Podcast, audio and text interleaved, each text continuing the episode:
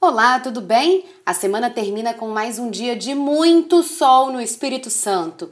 No decorrer da sexta-feira, algumas nuvens se formam e provocam pancadas de chuva entre a tarde, a noite e a madrugada no sul capixaba e também no interior do estado. Na Grande Vitória e nas demais áreas, o predomínio ainda é de céu azul e o tempo segue firme. Para saber mais sobre o tempo no Espírito Santo, é só acompanhar a programação da TV Vitória e da Rádio Jovem Pan. Até amanhã!